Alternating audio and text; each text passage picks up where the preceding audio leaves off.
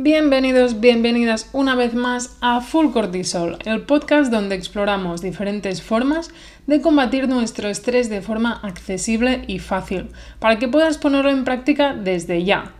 Hoy en este capítulo número 88 vamos a hablar sobre 8 hábitos que destruyen tu salud digestiva. Muy interesante, ya sabes que la salud digestiva y lo que es la alimentación es uno de nuestros pilares para el trabajo del cortisol.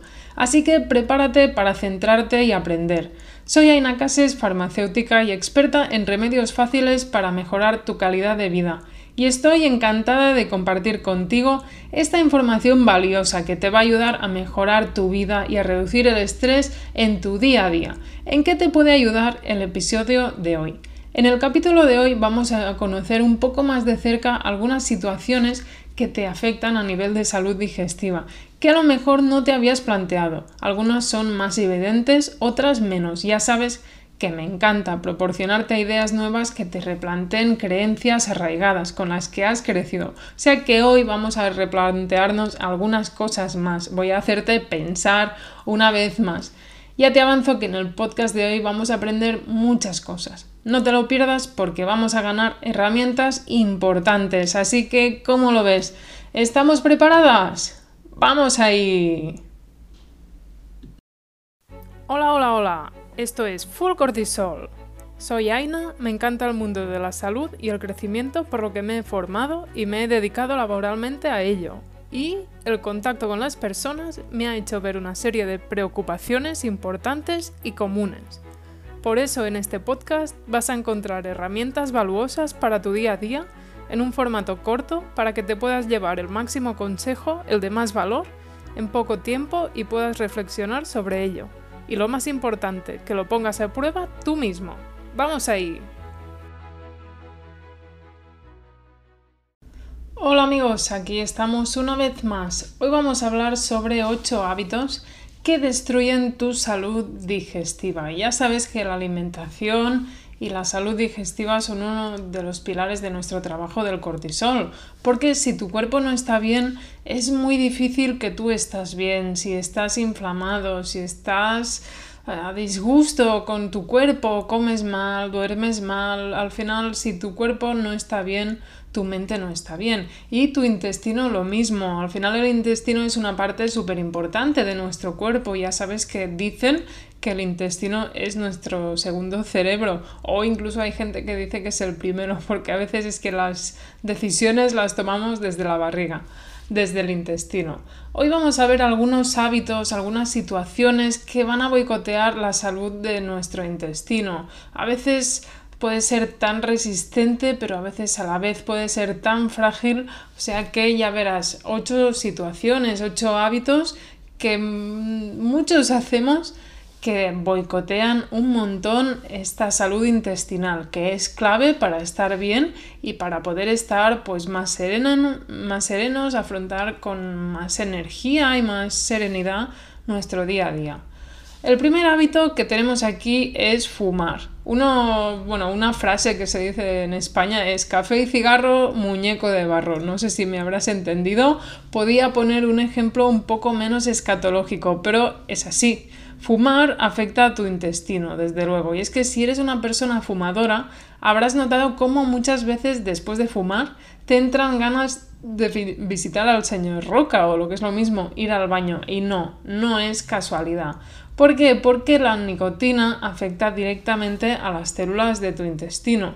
El tabaco lleva muchas sustancias tóxicas. La nicotina es una de ellas. La nicotina es la sustancia más adictiva del tabaco, pero realmente el tabaco lleva otras sustancias, sustancias en su gran mayoría tóxicas. Tóxicas para tu cuerpo en general, tóxicas para tu sistema inmune, para tu cerebro y para tu tracto digestivo también, evidentemente. Fumar afecta mucho a tu tracto digestivo, aunque no lo parezca. Afecta a tus mucosas, afecta a tu barrera intestinal, a las células de tu intestino. El tabaquismo es un hábito malo, malo para tu cortisol y es un hábito malo para tu sistema digestivo. Aparte, el tabaquismo provoca un aumento en la flora bacteriana patógena a nivel periodontal, o que es a nivel de, ¿cómo lo diría? De la boca de las encías y eso, aumentando el poder patógeno de estas bacterias. Y eso puede provocar alteraciones a nivel de esta encía y a nivel periodontal. Seguro que has visto esas típicas personas fumadoras que tienen las encías rojas, sangrantes o que están como comidas, están inflamadas. También a nivel mental, aparte de estos niveles físicos, a nivel mental puede parecer que el tabaco te calma, porque las personas fumadoras muchas veces fuman para calmar esa ansiedad que tienen. Pero es que la misma nicotina es la que te genera ansiedad y te genera un cierto síndrome de abstinencia. La nicotina es una sustancia que te provoca una adicción de una forma muy rápida y la absorción de, esta nicotina es muy rápida, entonces tiene un efecto aún más adictivo a nivel físico y a nivel psicológico, los dos, porque notas el efecto muy rápido. el hecho de notar el efecto rápido hace que sea más adictivo. Entonces, tienes un cierto síndrome de abstinencia cuando no estás fumando, fumas, notas el efecto rápido y eso te calma. Te calma, pero no te calma porque es el mismo tabaco el que te está generando ansiedad. Y bueno, nada, decirte que evidentemente no hace falta que te diga que fumar es un hábito tóxico por lo que es un hábito que no te va a aportar mucho. Fumar y el intestino no se entienden mucho. Es un hábito que si lo puedes quitar, mejor. El segundo, la segunda situación en la que nos encontramos hoy es dormir poco o dormir mal. Dormir también es uno de los pilares del trabajo del estrés y no es casualidad que esté aquí. Dormir poco o dormir mal, que al final vendría a ser lo mismo, es algo que va a afectar también a tu salud digestiva.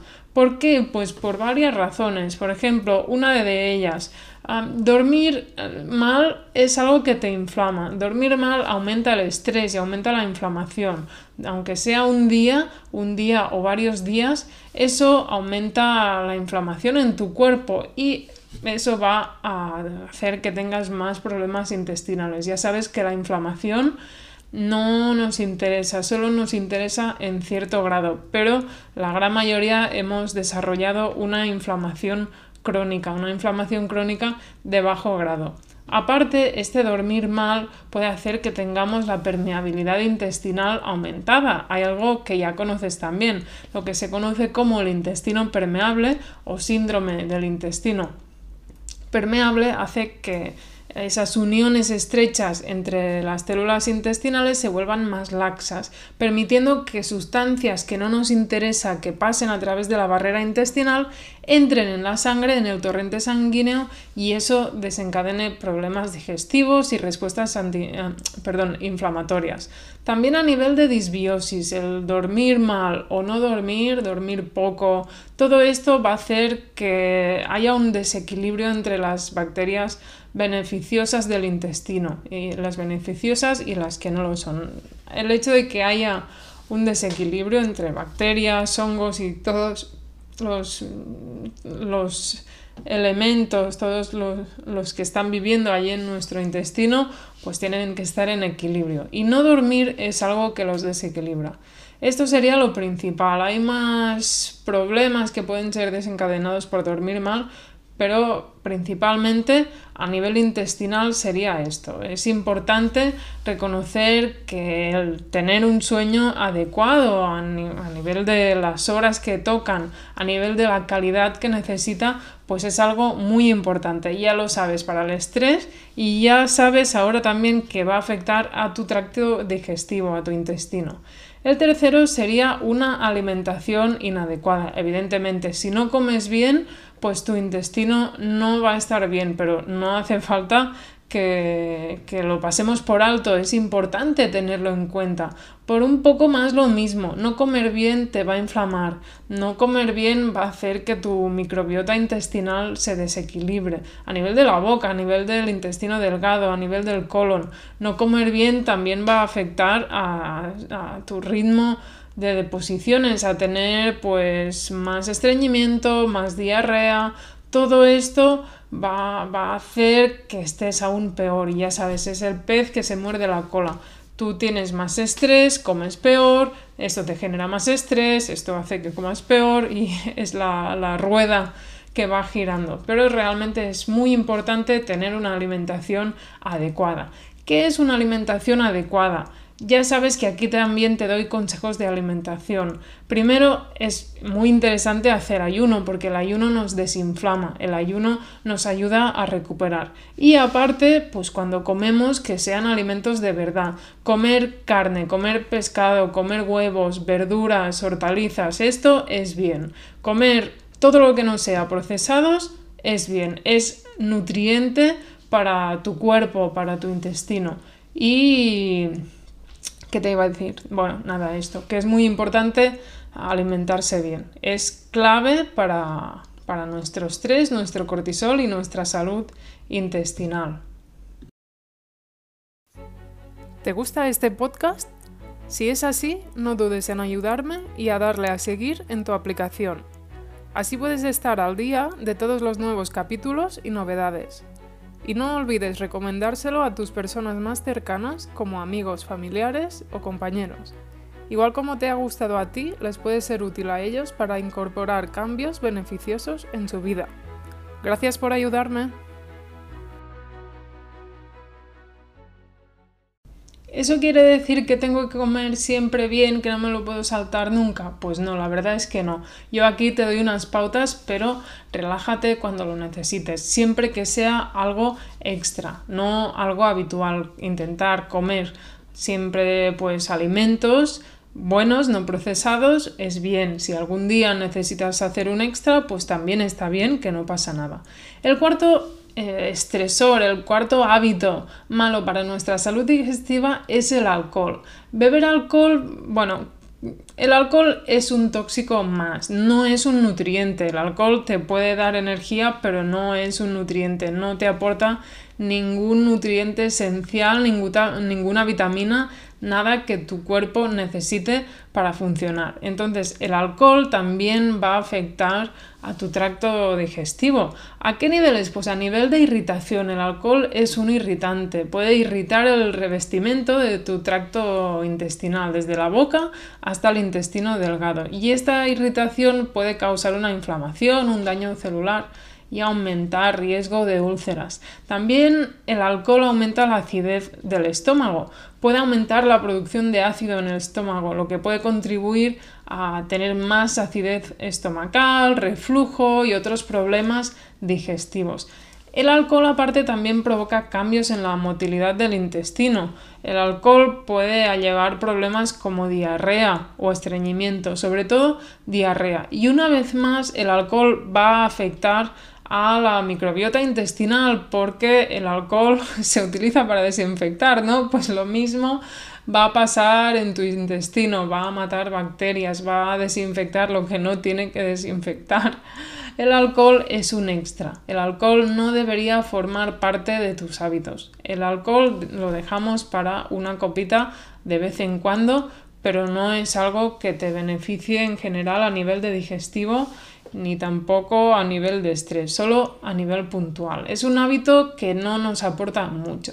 El siguiente serían antibióticos. ¿Qué te voy a decir? Ya hemos hablado en cuatro casos de la microbiota, pues evidentemente aquí también. Y es que ya sabes que la microbiota es algo súper importante, súper, súper importante. La microbiota de por sí ya la tenemos mal por temas de parto, porque a lo mejor no hemos salido a través de un parto natural, hemos salido por una cesárea, a lo mejor no hemos tenido piel con piel, no hemos recibido las bacterias de nuestra madre, eh, no hemos tenido la oportunidad de tomar leche materna, bueno, hay varias causas, pero desde el inicio de nuestra vida. Y después a la que vamos creciendo, pues por temas de limpieza y por muchos factores, hace que nuestra variedad de bacterias y de microorganismos pues sea cada vez menor. Y aparte a nivel de cantidad también. Tenemos una cantidad más baja de microbiota y una diversidad más baja. Y esto se ha visto que está relacionado pues con alergias, con enfermedades varias y con muchos temas a nivel de, del cuerpo en general. No me voy a meter con esto, pero sí que es verdad que con los antibióticos nos cargamos absolutamente esta flora. Nos lo hacemos con el tabaco, lo hacemos con el alcohol y lo hacemos también con antibióticos. Siempre cuando tomamos antibióticos es mejor tomar probióticos para disminuir el daño, pero no es lo mismo. Ya tenemos esta poca diversidad y poca cantidad y encima tomamos el antibiótico. Pues te voy a decir que lo único que podemos hacer con el antibiótico es evitarlo, evitarlo al máximo y no hay más. Eh, tomar antibiótico no es un hábito, o eso espero. Ah, no es un hábito, pero es una situación que debemos evitar al máximo. Sea como sea, debemos evitar tomar antibióticos porque son muy malos para toda nuestra flora, no solo la digestiva, la flora a nivel de nuestra piel, de nuestros ojos, de todo nuestro cuerpo. Y bueno, si es el caso de que tenemos que tomar antibióticos, pues absolutamente tomar probióticos. Y no solo tomarlos mientras estemos tomando el antibiótico, pues esos tres días, esa semana, sino que alargarlo más. El probiótico siempre es bien. Vamos a por el sexto. El sexto hábito malo para tu salud digestiva sería la poca actividad física. La verdad es que cada vez vemos más beneficios a la actividad física, desde luego. La actividad física es un must, forma parte de nuestro ADN, hemos crecido con ella, hemos evolucionado con ella, desde luego. Y te voy a decir que no existe la persona sedentaria sana. Es muy importante tener eh, actividad física, hacer ejercicio, moverse, no tienes por qué salir a correr cada día, simplemente pues hacer snacks de ejercicio, por ejemplo, subir las escaleras, levantar cosas pesadas, aprovechar cada momento que puedas para moverte, para caminar, para tener un estilo de vida activo y esto va a afectar pues a nuestra motilidad intestinal o lo que es lo mismo, lo que se mueven nuestros intestinos. Eso es muy interesante a nivel de tránsito, de tener un buen tránsito. También a nivel de detoxificación y movilización de líquidos. Como más nos movamos, mejor para nuestro cuerpo porque se lo vamos a poner fácil. Fácil. Si estamos quietos y no nos movemos, no movemos nuestras piernas, nuestros brazos, nuestro cuerpo, pues va a ser más difícil que nuestro cuerpo tenga la cantidad de músculo que debería tener, que se movilicen los líquidos como deberían, que nuestro cuerpo, nuestro corazón lata más rápido para tenerlo, tenerlo así en forma. Al final es todo. Y también el hecho de tener obesidad o sobrepeso, pues desde luego no es bueno para nada, ni para tu tracto digestivo, ni para tu cuerpo en general, ni para tus huesos, ni para tus hormonas. Bueno, tiene muchas consecuencias este sobrepeso y también evidentemente a nivel de microbiota. Otra vez, la microbiota siempre es importante, sobre todo cuando hablamos de tracto digestivo. El séptimo hábito o la séptima situación sería tener demasiado estrés. Y es que al final somos como un hámster en una rueda. Más estrés, peor intestino. Más estrés, peor dormir. Más estrés, peor todo. Y es que al final tener demasiado estrés o tener estrés va a afectar también a nivel de salud digestiva. Ya sabes que el estrés es cortisol, el cortisol es inflamación, el cortisol va a afectar a tu tracto digestivo. El estrés no nos va a beneficiar para nada a nivel de digestivo, va a afectar a nuestro tránsito y a la motilidad y a la, a la, digestión, bueno, en un montón de sentidos, ya lo sabes porque evidentemente en este podcast hablamos sobre estrés. Tener el intestino mal o el tracto digestivo mal va a hacer que tengamos más estrés y tener mucho estrés va a hacer que tengamos el tracto digestivo mal, o sea que sea como, como podamos, tenemos que salir de esta rueda y estar más serenos y más tranquilos para no tener tanto estrés. Y el último hábito la última situación sería comer sin estar, que es algo que pasa mucho, sobre todo cuando tenemos la anterior, tenemos demasiado estrés. A veces comemos sin estar aquí y ahora y entonces cuando comes eso empeora tu digestión porque no estás centrado en comer, no estás aquí, no estás ahora, estás en otras cosas que son a lo mejor más importantes porque en ese momento te lo parece, pero no. Cuando comemos, tenemos que estar comiendo. Cuando no dormimos, también comemos peor y hacemos de viento peor. Si comes ultraprocesados y dejas de lado alimentos más saludables y eso se convierte en un hábito, tu intestino puede comenzar a tener problemas. Esa es una razón por la que podría aparecer disbiosis y también problemas de diarreas, cacas pastosas. Bueno, al final es todo, todo, todo se liga entre todo. No comer, comer mal, comer sin estar aquí, eso te hace estar nervioso, duermes peor, dormir peor te hace estar más disperso, todo está ligado. Pero al final aquí tendrías un montón de situaciones que están relacionadas entre tu tracto digestivo y tu estrés.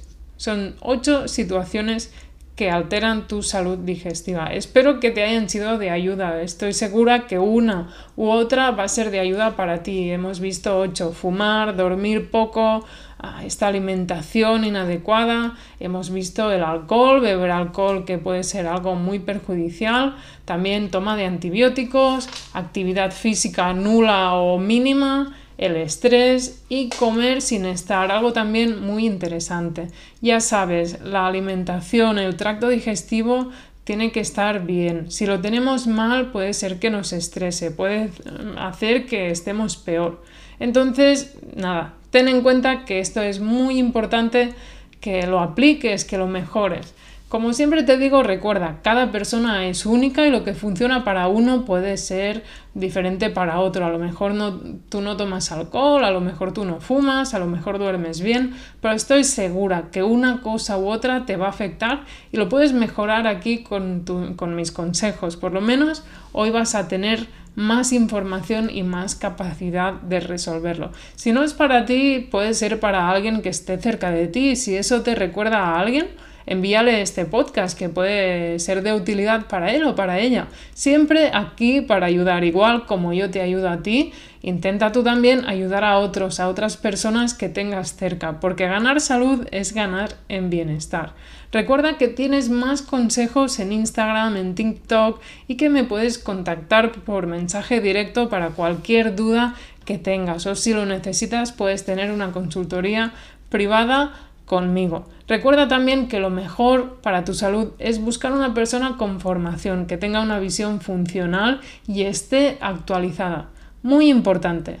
Espero una vez más que este episodio haya sido de tu ayuda. Muchas gracias por acompañarme en este nuevo episodio de Full Cortisol. Hasta la próxima, Maritrini. Y hasta aquí este episodio. Gracias por formar parte de esta comunidad donde cada día somos más. Espero seguir ayudándote cada semana. Si aún así no tienes suficiente y quieres más información y más herramientas, las encontrarás en la web www.fullcortisol.com y también en nuestra cuenta de Instagram fullcortisol. Hasta pronto.